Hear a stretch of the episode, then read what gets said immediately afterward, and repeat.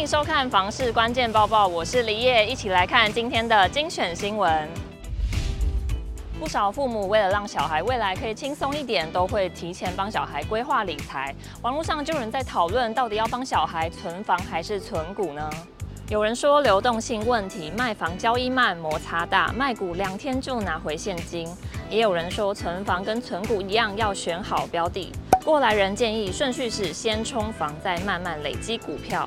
房子可以出租，增加现金流，再跟上房价涨幅，慢慢带出资金投资股市。而股市因为波动大，高低差大，留给小孩选择用定期定额，可以无脑摊风险，甚至投资不同国家的股债，以免一个国家的经济涨跌会同时影响其股市和房市。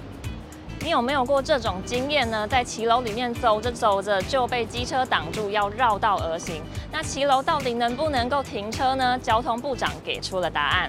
交通部长王国材日前表示，整顿骑楼应有配套措施，需考量附近停车位够不够，民众若不停骑楼，有没有其他地方可以停车。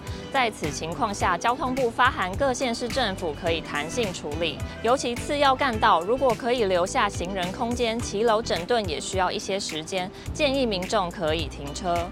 看房市关键报报，可以了解现在的房市情况如何，买房卖房的新闻还有资讯，我们都会帮您整理。所以现在就赶快按下面的订阅按钮，帮我们订阅一下。我们下次见喽。